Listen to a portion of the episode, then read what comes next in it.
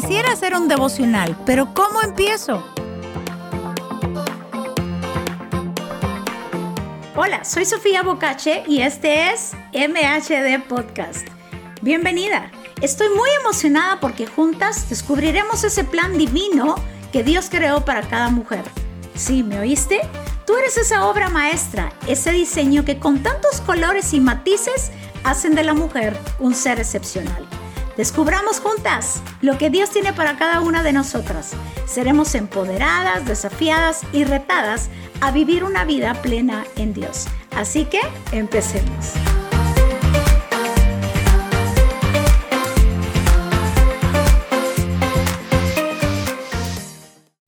Hola, hoy estaremos hablando en este episodio de MHD Podcast acerca de cómo hacer un devocional. Así que espero que te pueda servir y puedas aplicarlo todos los días de tu vida. Sabes, en lo personal, desde mi experiencia o mi testimonio, quiero contarte que es mi gasolina, es la gasolina de todas mis mañanas, de todos los días. Y trato de apartar un tiempo y ser intencional y trato de levantarme más temprano que el resto de mi casa, más temprano que incluso mi esposo o mis hijas, y me dedico un tiempo para escuchar a Dios. Trato de escuchar a Dios en oración, trato de, de aquietar todas mis emociones, aún todos aquellos pensamientos que quieren interrumpir nuestra vida o que quieren interrumpir nuestro propósito.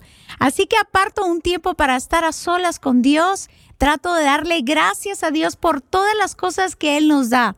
¿Cuántas veces recibimos tantas bendiciones de parte de Dios y no nos detenemos a dar gracias? ¿Qué tal si nos detenemos cada mañana y antes de iniciar nuestras actividades, nuestras agendas, nuestras saturadas agendas? ¿Qué tal si apartamos, hacemos una pausa y empezamos a dar gracias? Sabes, es tan importante. Dice que esta es la voluntad de Dios. Cada vez que tú y yo damos gracias, somos agradecidos. Eso le saca una sonrisa a Dios cada vez que damos gracias. Y hay tantas cosas por qué dar gracias. Damos gracias por aquellas cosas que Dios ha depositado en nuestras manos y por todas aquellas cosas o procesos que Dios nos ha pasado, porque para al final será para nuestro bien. Recuerda que Dios siempre va a obrar y va a operar en nuestra vida para hacernos el bien.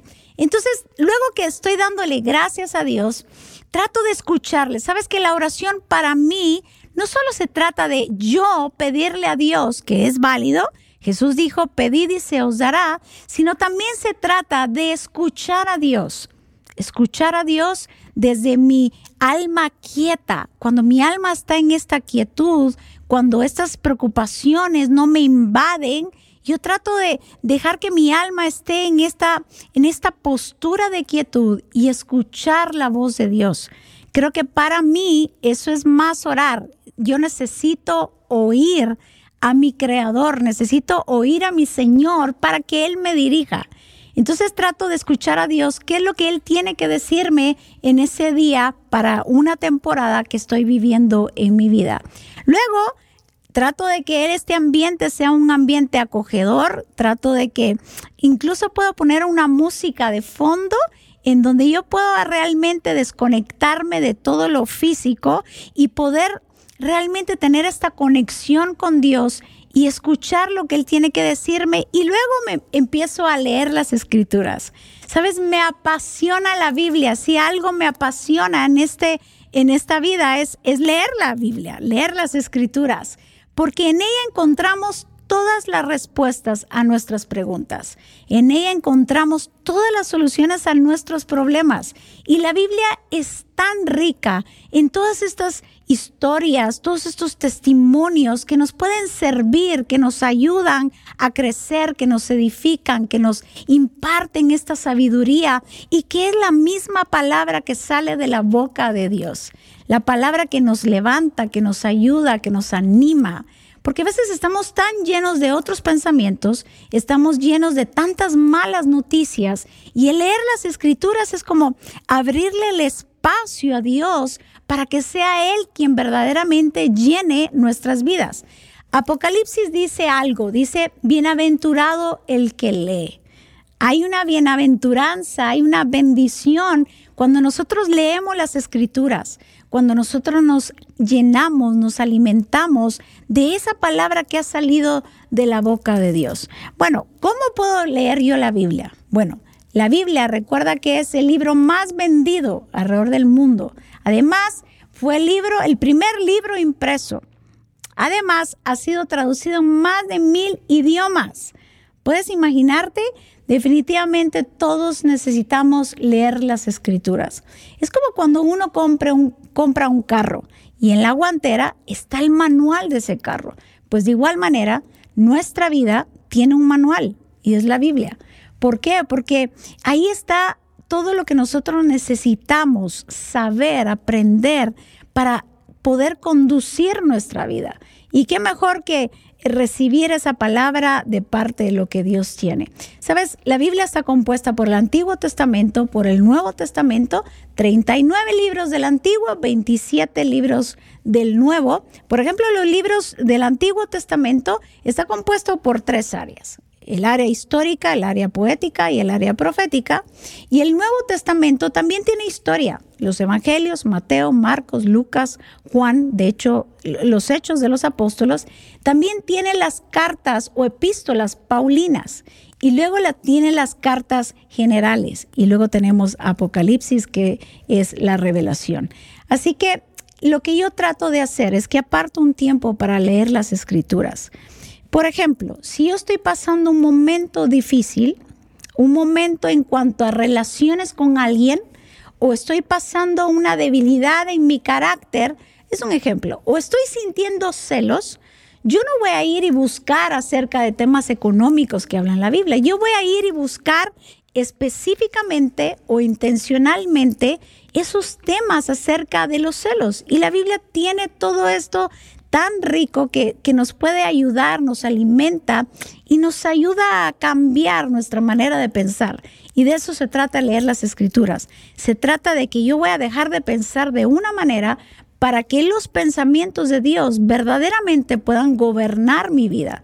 Entonces, si algo necesitamos es dejar que esa palabra eh, realmente nuestra mente, nuestro corazón, nuestra alma, se llene de esa palabra que va a vivificar, nos va a levantar, nos va a dar ánimo y vamos a llenarnos de estas buenas noticias. De hecho, la palabra evangelio significa eso, buenas noticias, porque Jesús siempre va a tener buenas noticias para nuestra vida. Entonces, te aconsejo que puedas leer, puedas iniciar con los evangelios de Mateo, Marcos, Lucas y Juan, que es diferente perspectiva, un mismo suceso acerca de la vida de, nuestro Señor Jesús y tú puedes leerlo de corrido, pero también puedes leer parte del Antiguo Testamento leyendo quizá proverbios que te, va, te van a ayudar y me van a ayudar a mí en cuanto a sabiduría, a tomar buenas decisiones, porque recuerda que nuestra vida es el resultado de las buenas o malas decisiones que podamos tomar. Así que necesitamos tomar buenas decisiones. Entonces, trato de leer, por ejemplo, si voy a leer el Evangelio de Mateo, trato de, correr, de leerlo de corrido. ¿sí? Trato de no saltearme ninguna parte para poder entender. Y hay algo interesante, porque cada vez que leemos las escrituras, tenemos que saber que hay un contexto. Cuando yo saco un versículo de contexto, eh, solo va a ser pretexto para hacer o querer decir lo que yo quiero que diga. Recuérdate que todo, toda la palabra tiene un contexto cultural, social, económico, hay, hay, una historia, algo estaba pasando en esa época. Entonces es importante no solo leer un versículo como tal, sino leer el contexto. Vete para atrás en los versículos, vete para adelante y puedes ver el contexto de ese eh, versículo específico, por qué fue escrito y por qué fue puesto en ese tiempo, en ese momento. Y eso nos va a ayudar a aplicar. Yo siempre he pensado que la Biblia es como un espejo. Como cuando tú y yo nos miramos al espejo, se refleja qué es lo que hay. Pues de igual manera, la Biblia eso es. Cuando yo la leo, se refleja lo que hay en mi vida, en mi mente, en mi corazón se reflejan esas malas actitudes o se puede reflejar también las buenas y decir, bueno, yo hago esto, esto que, que, Dios me está pidiendo que lo haga o que Dios quiere que yo transforme algún área. Yo creo que la palabra misma tiene este poder de poder cambiar a una persona cuando verdaderamente creemos que Dios puede transformarnos por medio de la palabra. La palabra de Dios eh, simboliza también como, como agua, como agua pura, limpia, que, que purifica, que limpia, que quita todo aquello que pueda estorbar nuestro propósito, lo que Dios quiere hablarnos en nuestra vida. Cada vez que tú y yo leemos las escrituras, leemos la palabra, estamos teniendo literalmente comunión con Jesús. Él es el verbo, Él es la palabra. Y cuando tú y yo la leemos, eh, algo, algo brinca en nuestro interior. Si algo te puedo aconsejar es que cada vez que estés en oración o quieras leer las escrituras, pídele al Espíritu Santo, dile Espíritu Santo, eh, enséñame. Porque hay momentos en nuestra vida donde, donde nos topamos y decimos, pero es que yo no entiendo esto. y si alguien es el mejor maestro, es el Espíritu Santo.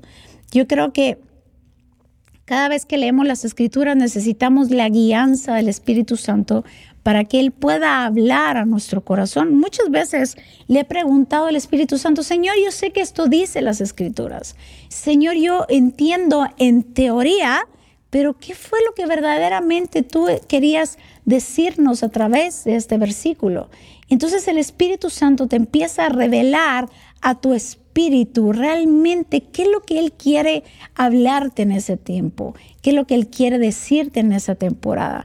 Algo que te puede servir también es no solo lo leas una vez, vuélvelo a leer y vuélvelo a leer y vuélvelo a leer las veces que sea necesario. De, de, hecho, si vas a leer todo el Evangelio de Mateo, por ejemplo, o de Lucas o de Marcos, léelo de corrido y de, de nuevo vuélvelo a leer, porque te voy a decir algo, la Biblia, la palabra de Dios es, uno, es infalible, dos, es infinita.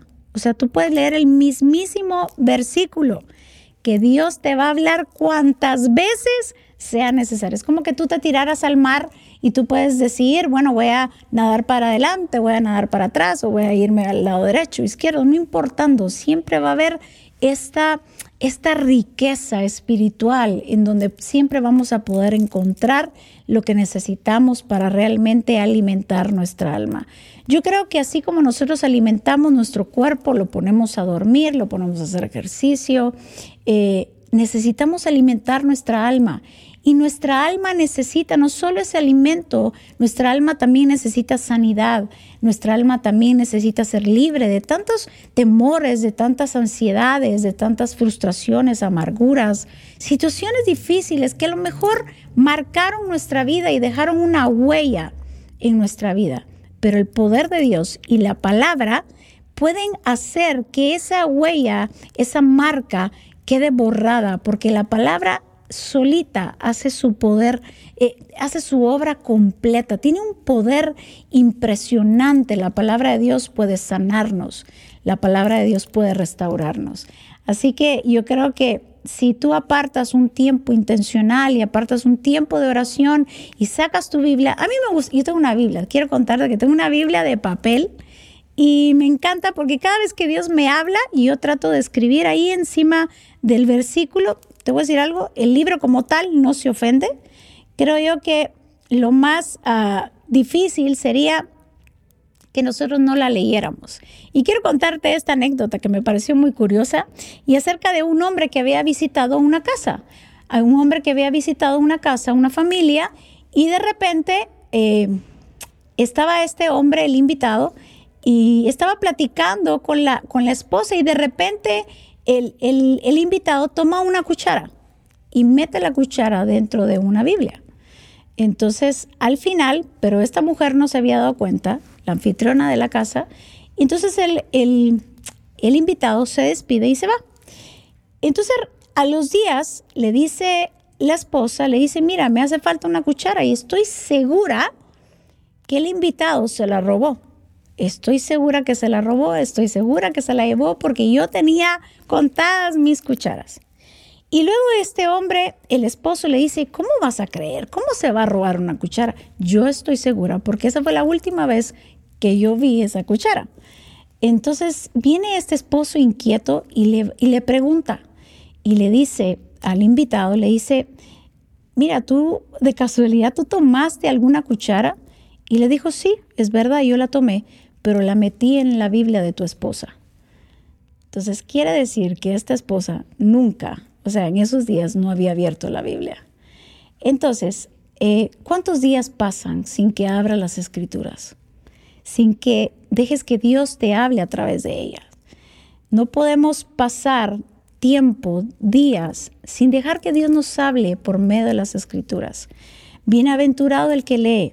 Sabes, no solo vas a recibir o vamos a recibir sabiduría, vamos a recibir nuevas fuerzas, sino va a haber, es una, la Biblia es una carta de amor, es una carta de amor diseñada para ti y para mí, sin importar nuestros errores, fracasos, debilidades, lo que hayamos pasado, Dios siempre tendrá una palabra de ánimo, de aliento para nuestra vida. Así que te animo a que seas intencional, a que apartes un tiempo antes de iniciar todas tus actividades, sal con una palabra en la cual tú estés meditando, tú estés, que esa palabra pueda susurrar a tu mente, a tu corazón durante todo el día y te dé la fortaleza para poder enfrentar los diferentes desafíos y retos que puedas tener en tu vida. Espero que lo puedas aplicar y espero que sea, eh, pues, este mensaje sea, sea que, que pueda añadir a tu vida, que sea muy práctico, pero sobre todo que podamos adquirir el hábito de leer las escrituras.